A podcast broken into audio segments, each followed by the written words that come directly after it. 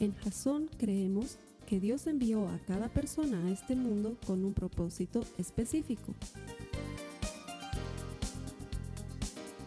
Nuestra misión es ayudarte a que tengas una relación personal con Jesús y a través de ella encuentres ese propósito para tu vida. Queremos ayudarte a alcanzar ese propósito. Es nuestra oración que este podcast te ayude a tener visión, a tener jazón.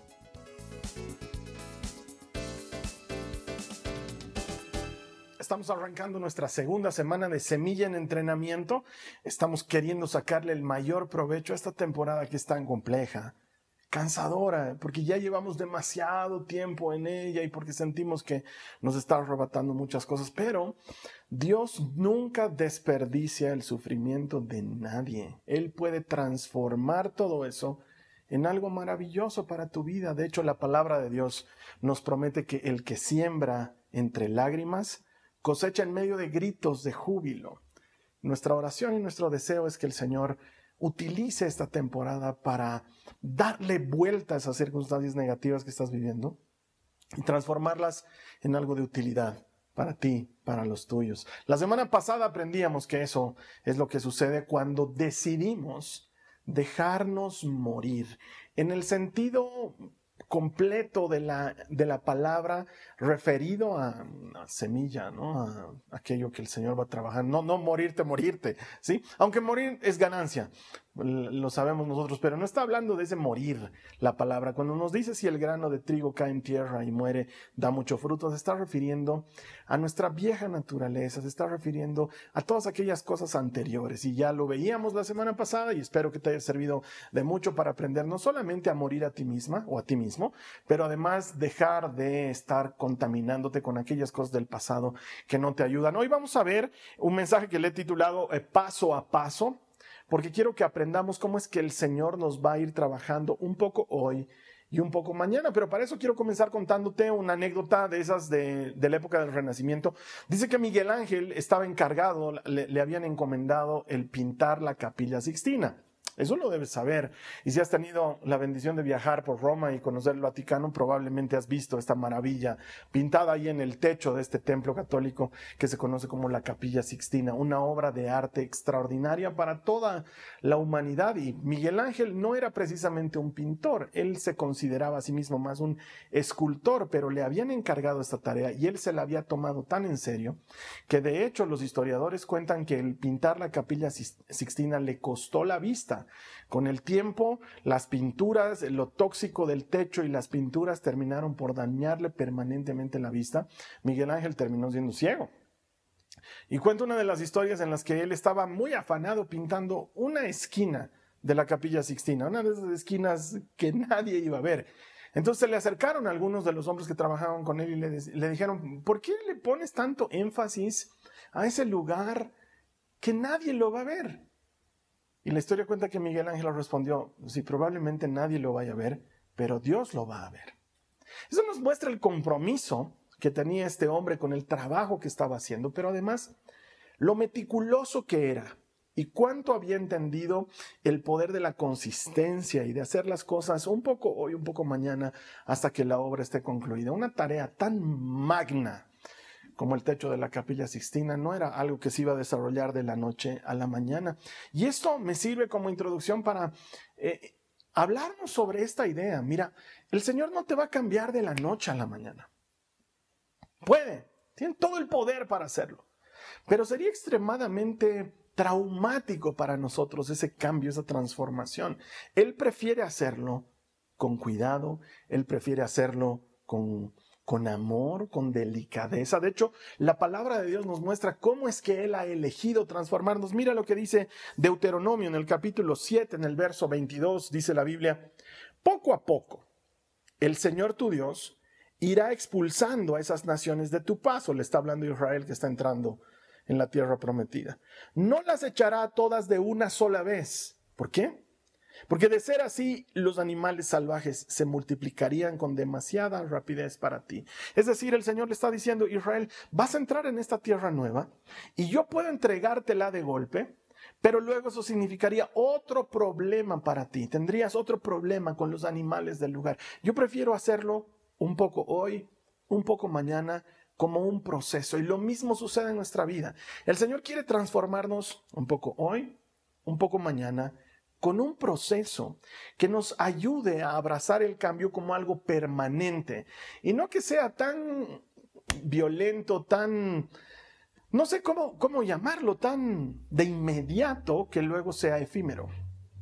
Él quiere que lo que Él va a hacer en nosotros se mantenga, dure, permanezca. Muchos años atrás, cuando estaba comenzando mi caminar como cristiano, conocí a este autor que se llama Max Lucado. Para mí un autor fabuloso. Tengo amigos ahí conciervos que no les gusta Max Lucado sobre gustos, nadie ha escrito. Es más, ahí tienes un tema de un libro bien fabuloso. Si nadie ha escrito sobre gustos, escribí, te puedes volver millonario. Este Max Lucado escribe un libro, entre muchos, porque es un autor de muchísimos libros, escribe un libro que se llama Como Jesús. Y siempre me cautivó lo que decía en la tapa. Decía algo así como, Dios te ama así como eres, pero se niega a dejarte así. Él quiere que llegues a ser como Jesús.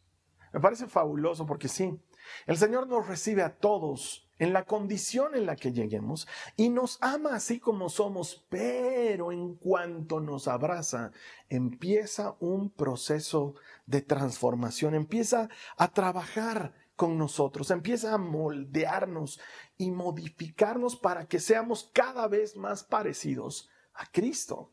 Esa es la meta, eso, es a donde tenemos que llegar, a ser como Jesús. Y por eso la Biblia en distintos lugares nos va a decir que el Señor trabaja renglón por renglón, línea por línea, un poco aquí, un poco allá.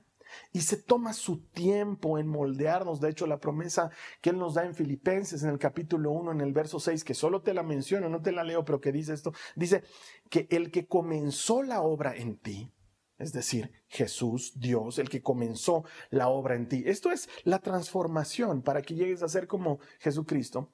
Dice, el que comenzó esta obra la culminará, la terminará. Tú y yo somos obra en progreso, pero la terminará y dice que tiene una fecha, hasta el día de Jesucristo. ¿Qué quiere decir esto? Que antes de que tú y yo nos encontremos con Él, habremos sido perfeccionados. Pero Él se va a tomar su tiempo. Lo va a hacer un poco hoy, un poco mañana. Va a trabajar paso a paso. ¿Por qué? ¿Por qué Carlos Alberto no puede ser de golpe? Bueno, una de las primeras razones es porque aprendemos con lentitud. Tenemos que aceptar la realidad.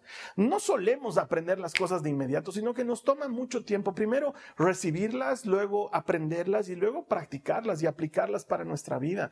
Te tengo que decir que como predicador es una cosa que me pasa muy seguido.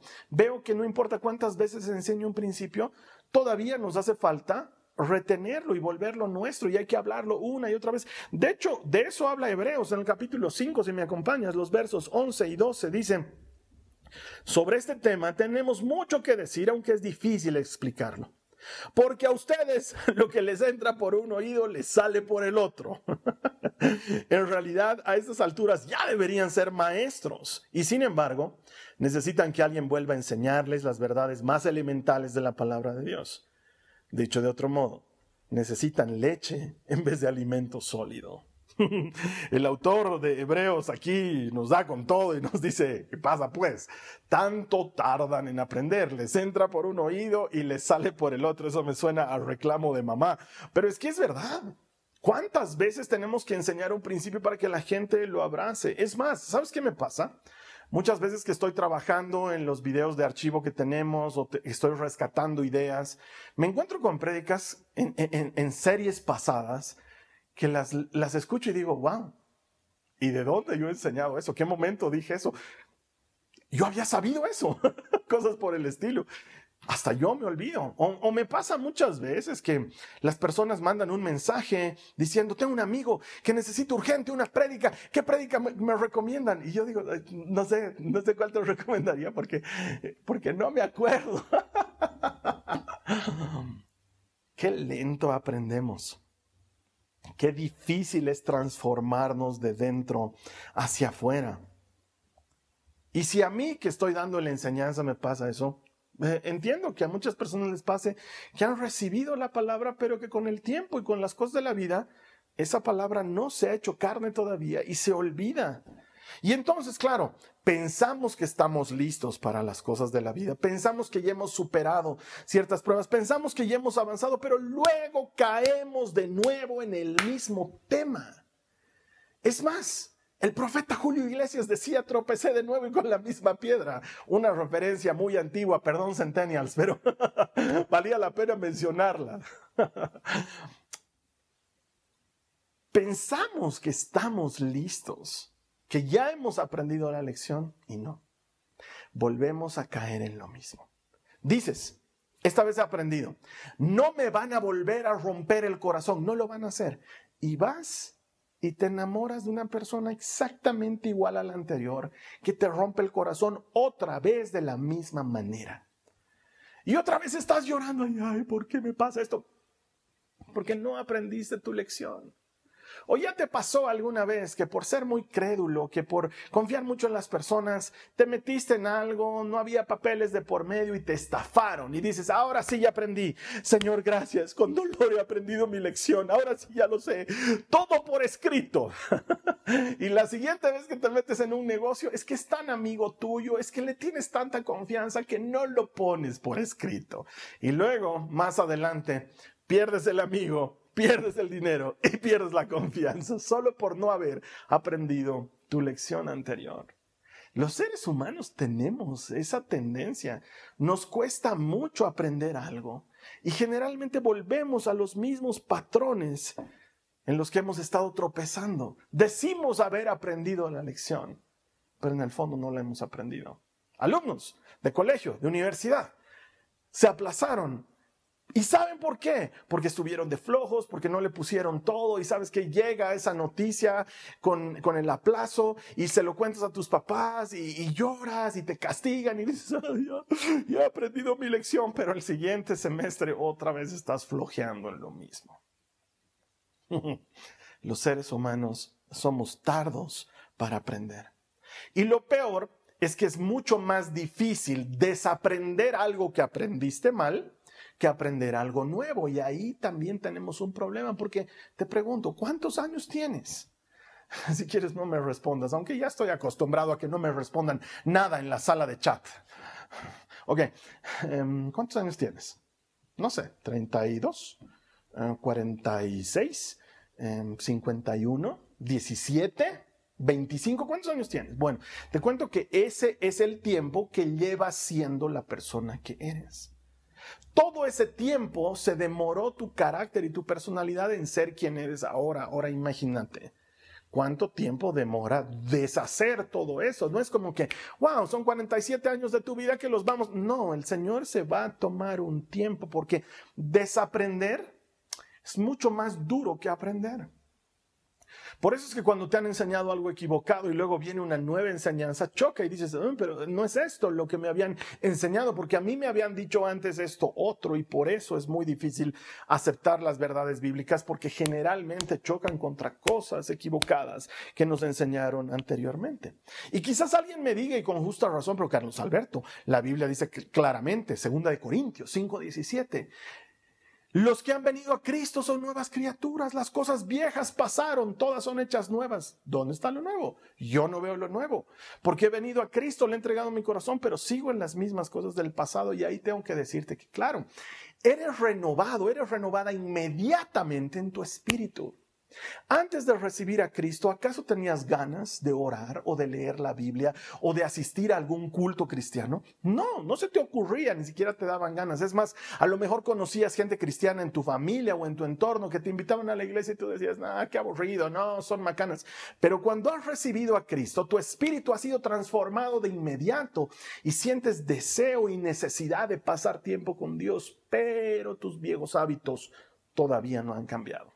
Y por eso el predicador tiene que predicar una y otra y otra vez durante años para que tu pensamiento, tu manera de pensar sea modificada. Porque sí, ha sido renovado, ha sido renovada completamente en el espíritu. Las cosas viejas han pasado, pero tu pensamiento necesita transformarse. Y eso no es mi invento. La Biblia está cargada de todos estos principios en los que se nos invita a modificar nuestra manera de pensar porque es mucho más difícil desaprender que aprender. Mira lo que dice Efesios en el capítulo 4, los versos 22 al 24. Dice, Desháganse de su vieja naturaleza pecaminosa y de su antigua manera de vivir, que está corrompida por la sensualidad y el engaño. En cambio, dejen que el Espíritu les renueve los pensamientos y las actitudes. Ya tienes el Espíritu.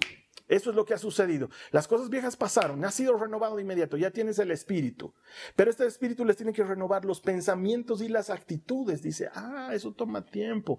Pónganse la nueva naturaleza creada para ser a la semejanza de Dios. ¿Ves que tenemos que ser como Jesús, quien es verdaderamente justo y santo? Ahora, ¿sabes qué? Pablo lo ve como algo simple. Si, si lo lees, está diciéndote, la vieja actitud y la vieja costumbre es como sacarte ropa vieja y ponte ropa nueva, que sea buena y que sea la correcta. Entonces no debería ser algo muy complejo, sí, es difícil desaprender, pero tenemos el poder del Espíritu Santo que es el que está transformando nuestros pensamientos. Tenemos que darle campo para que cambie nuestra manera de pensar, para que cambie nuestras convicciones erróneas, para que transforme nuestros hábitos malos y para que transformando eso cambie nuestro carácter y nos lleve a vivir una vida diferente. Es un proceso. Es como este programa, no sé si alguna vez has visto, yo por las chicas lo veo porque eh, la María Joaquina tiene mucho interés en estas cuestiones de moda, le gusta mucho. Entonces ella quiere ser diseñadora, así que ah, me parece que es una cosa interesante. Entonces vemos unos programas, hay un programa en el Discovery Home and Health que se llama No te lo pongas. se trata de dos expertos en vestirte bien que agarran uno de esos malafachas que hay en la vida, que se viste como sea y se trazan la tarea de vestirlo apropiadamente. Entonces el programa dura más o menos unos 25 minutos y todo el programa trata de que los expertos en, moda, los expertos en vestir, van a la casa del, sujeto en cuestión o de la sujeto en cuestión y ven su closet, su guardarropa, ¿no? Y dicen, uy, mira, esto está pasadísimo de moda, uy, esto que se cree hippie y lo botan y lo botan. Y la condición es que tú como participante del programa vas a dejar que voten toda la ropa que ellos consideren que es fea y mala pero a cambio te van a dar ropa nueva y linda, elegante y correcta para vestir. Es bien interesante el programa porque terminan deshaciéndose de todo su guardarropa y luego terminan dándole ropa nueva. Y oye, unos malafachas, realmente unos de esos que tienen una traza que da pena, luego terminan bien vestidos. Y más o menos esto es lo que te está diciendo Pablo en este pasaje de las Escrituras. De hecho, él va a hacer mucho énfasis en que así como uno puede cambiar de ropa para ponerse una ropa nueva, limpia y mejor, así podemos deshacernos de aquellas cosas que no nos están dejando crecer en nuestra comunión con el Señor. Y esto es una decisión que podemos tomar. Mira lo que dice Romanos en el capítulo 13, en el verso 12, dice, la noche ya casi llega a su fin, el día de salvación amanecerá pronto. Por eso, dejen de lado sus actos oscuros como si se quitaran ropa sucia y pónganse la armadura resplandeciente de la vida recta. Entonces yo quiero invitarte a que hagas una especie de canasto de ropa sucia imaginario en tu vida. ¿Qué deberías sacarte? ¿Algunas amarguras? ¿Deberías dejarlas? Tal vez alguna falta de perdón, tal vez tienes algo en contra de alguien más que no te está dejando experimentar lo que Dios tiene para ti porque el Señor es claro que necesitamos perdonar como Él nos ha perdonado. Entonces a lo mejor un rencor pasado, a lo mejor algún mal hábito o algún vicio, solamente tú lo sabes, pero ¿sabes qué? Le puedes pedir al Señor que te muestre. Esta es una oración audaz, decirle, Señor, examíname y muéstrame qué no te agrada y sacarlo de tu vida y hacerlo a un lado. A lo mejor alguna relación que no te trae ningún provecho. Para esos que tienen ahí amigos con derechos. Este es un mensaje directo de la palabra del Señor para ti. Eso deberías sacártelo. No deberías permitirte ese tipo de comportamiento. Has venido a Cristo y has sido hecho nuevo, has sido hecha nueva en el Espíritu. Saca también esos malos hábitos, saca también esas malas costumbres, o la mala costumbre de estar hablando mal de los demás, o la mala costumbre de estar juzgando a otros, o la mala costumbre de sentirte mejor que los demás. ¿Qué tal si la pones en ese canasto de ropa vieja y sucia, imaginaria, y te deshaces de ella? Y abrazas la ropa nueva del Espíritu Santo. En lugar de amargura, gozo. La palabra dice que la palabra del Señor dice que el gozo del Señor es mi fuerza. En lugar de rencor y falta de perdón, perdón reconciliación. Nos ha sido encomendado el ministerio de la reconciliación, dice Pablo. Tenemos en nosotros la capacidad de perdonar. Es que no tengo ganas. Yo tampoco voy a tener ganas de perdonar. No es algo que tienes ganas, es algo que decides hacer. Te quitas la ropa vieja de la falta de perdón y te vistes del perdón de Jesucristo que te ha perdonado mucho. Desechas esos vicios y pones buenos hábitos en ti. Buscar al Señor, leer su palabra, pasar tiempo en oración se necesita cambiar esta ropa vieja por ropa nueva. Es como esta linda canción que tenemos en la iglesia, es antigua, pero es buenísima. Encaja perfecto. Esta que dice, cambiaré mis tristezas, cambiaré mi vergüenza, los entregaré por el gozo de Dios. Cambiaré mi dolor y mi enfermedad.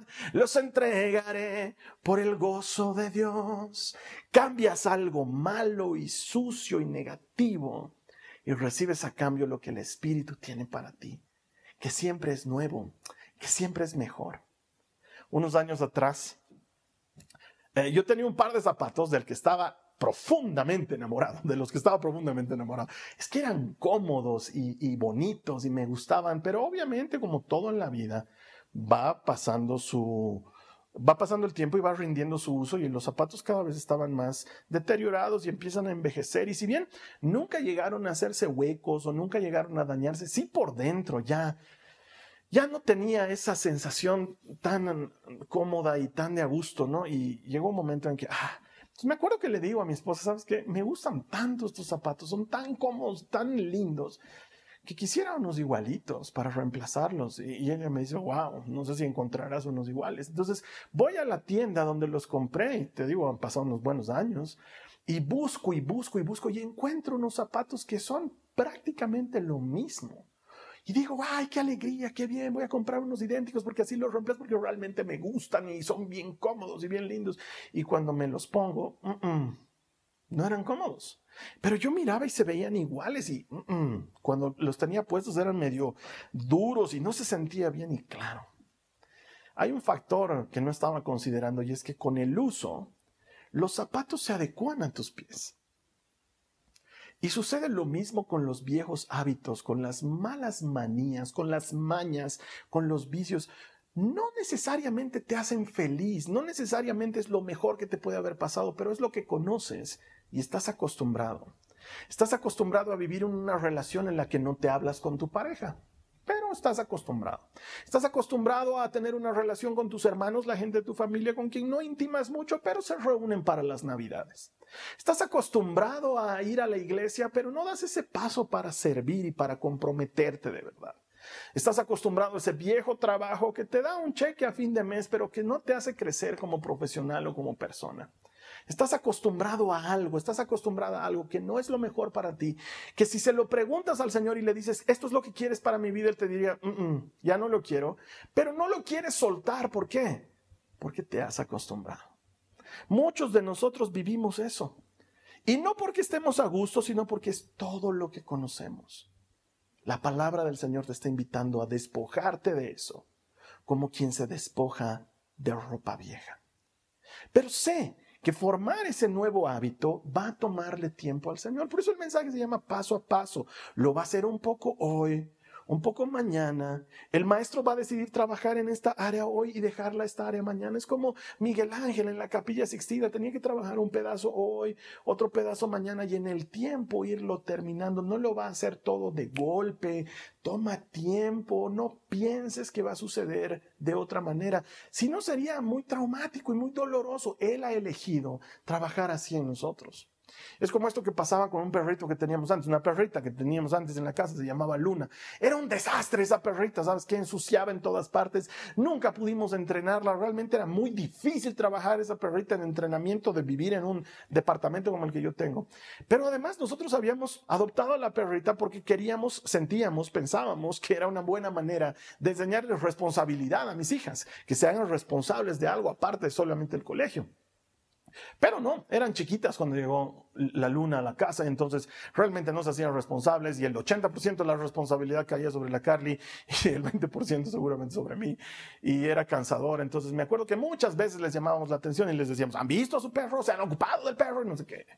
Y no. Entonces, en una de esas en las que estábamos realmente molestos porque habíamos llegado, el perro había destrozado su cama, se había hecho pis por todas partes, era una mugre. Les decimos a las chicas, ven, era porque no lo han sacado, no la han sacado antes a pasear, no la han llevado a gastar energías. Entonces, ese día se ponían las pilas. Ese día la bañaban, ese día la secaban, ese día la sacaban al parque, ese día la hacían corretear. Ese día, durante 24 horas, era un gran trabajo para ellas. Y al día siguiente, la Nicole, que era chiquita todavía, venía y me decía, ¿has visto, papi? Que ya somos excelentes cuidadoras de perros. ah, ojalá la vida fuera así, pero no, un hábito no es algo que haces un día. Un hábito es algo que se forja con el tiempo, que requiere consistencia. La suma total de tus hábitos es tu personalidad, tu carácter, quién eres ahora. Y modificar eso puede ser complicado y puede tomar mucho tiempo. Alguna vez te conté, mira, cuando yo era más joven, he tenido serios problemas de ser flojo e impuntual. Y tú dirás, ¿por qué, Carlos Alberto? Porque a veces las cosas buenas que tienes te llevan a hábitos malos. Eh, siempre he sido una persona que aprende muy rápido y que aprende con facilidad. Entonces no me costaba trabajo, entonces a mí me bastaba con escuchar la clase en el colegio, hacer la tarea y con eso yo no necesitaba estudiar, no necesitaba esforzarme extra. Entonces esto me llevó a tener una vida siempre muy relajada en cuanto a responsabilidades porque todo lo captaba de inmediato y luego lo hacía bien. Y como estaba bien, pues para qué me iba a exigir más y eso me llevó a ser muy flojo y muy impuntual durante muchos años de mi vida. Un día en un congreso que asistí, donde estaba predicando Marcos Witt, a quien yo admiro mucho y a quien seguía cuando era jovencito, en, medio de la prédica dijo una frase que caló hondo en mi alma. Él dijo, estaba predicando y dijo, porque Dios, lo dijo como mexicano además, ¿no? Como, como él predica, porque Dios, Él no usa flojos ni los necesita. Algo así dijo. Wow, Dios no usa flojos ni los necesita. Eso fue una bomba en mi corazón. Porque yo sí quería que Dios me use. Yo quería servirle con toda mi alma, pero sabía que tenía ese problema. Y si Dios no usa flojos ni los necesita, yo estaba fuera de ese propósito.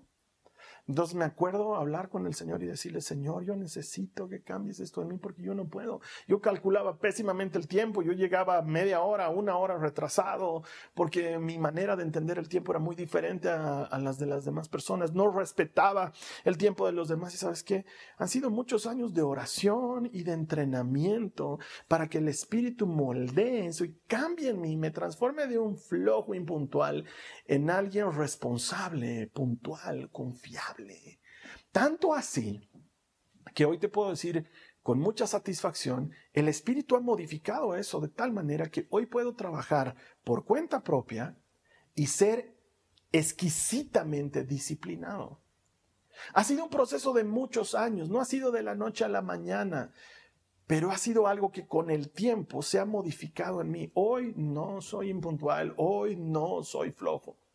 Son dos cosas que el Espíritu ha trabajado tan bien en mí que si yo te digo que te voy a entregar algo el martes, te lo entregaré el martes. Es más, tal vez te sorprenda y te lo entregue el lunes y tú sonrías porque he cumplido bien mi trabajo. Pero eso es algo que toma tiempo. Mira lo que dice primera de Timoteo en el capítulo 4, en el verso 15. Timoteo, Timoteo está recibiendo instrucción de Pablo y Pablo le dice, presta suma atención a estos asuntos. Le está encargando ser líder en una iglesia.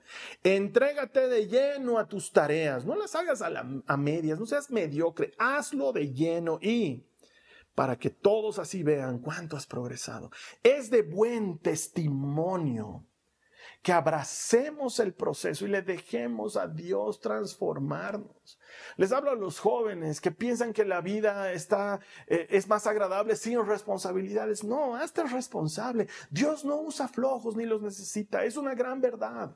Si quieres servirle, vas a tener que aplicarte a lo que haces, ser bueno en lo que haces mostrar excelencia y esto requiere un entrenamiento continuo, hacerlo una y otra y otras y vas a fallar. Y entonces tienes que comenzar de nuevo. A esto sabes qué se le llama consistencia. Se necesita consistencia para levantarse temprano todos los días. Y van a haber días que te vas a quedar dormido. Vuelve a intentar al día siguiente. Se necesita consistencia para ser fiel a tu pareja. Y si fallas alguna vez, vuelve a intentarlo de nuevo. Aprende, ¿sabes qué? La gente prepara mucho el matrimonio, pero no se entrenan para estar casados. Entonces, uh, antes de casarse tienen una, dos, tres, cuatro parejas al mismo tiempo y dicen, ah, ya cuando me case voy a sentar cabeza.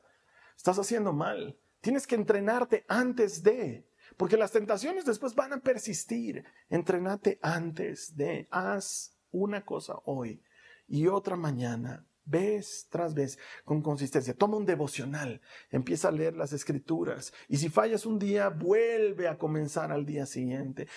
Toma hábitos de oración. Empieza a orar al despertarte en la mañana o antes de dormirte o a mediodía cuando encuentres un tiempo de paz que le puedas dedicar unos minutos al Señor. Y si fallas hoy, vuelve a intentarlo mañana. Consistencia. Ponte la meta de no fallar a tu compartimiento bíblico. Tenemos varios funcionando. Y hablo todas las semanas con los líderes de compartimiento. ¿Cómo va? Y sí, está yendo bien, pero hay algunos que fallan. ¿Por qué fallas? ¿Por qué dejas de asistir? Muchos de ellos son virtuales, no hay pretexto. Solamente marca el día, ponte la meta y di, cada semana mi meta es no fallar a mi compartimiento bíblico. ¿Fallaste? Vuelve a intentarlo. Sé consistente. No te des por vencido. No te rindas. Hazlo una vez más. Hazlo una vez más. Hazlo una vez más. Congregate. Asistí a la iglesia. No puedes hacerlo físicamente.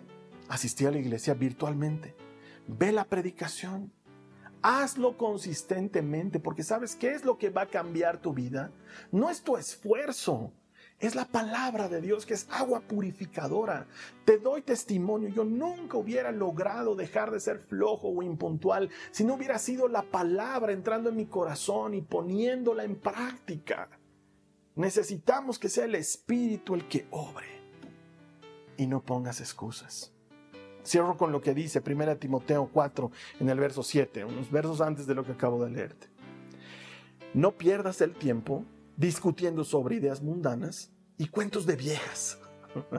Me encanta este Pablo. En lugar de eso, entrénate para la sumisión a Dios. Entrénate. Ya no intentes. Carlos Alberto, he, intentado muchas veces y fallo, he intentado muchas veces. Claro, es que el que intenta luego deja de intentar. Pero el que entrena, cuando falla, vuelve a entrenar. Ya no intentes.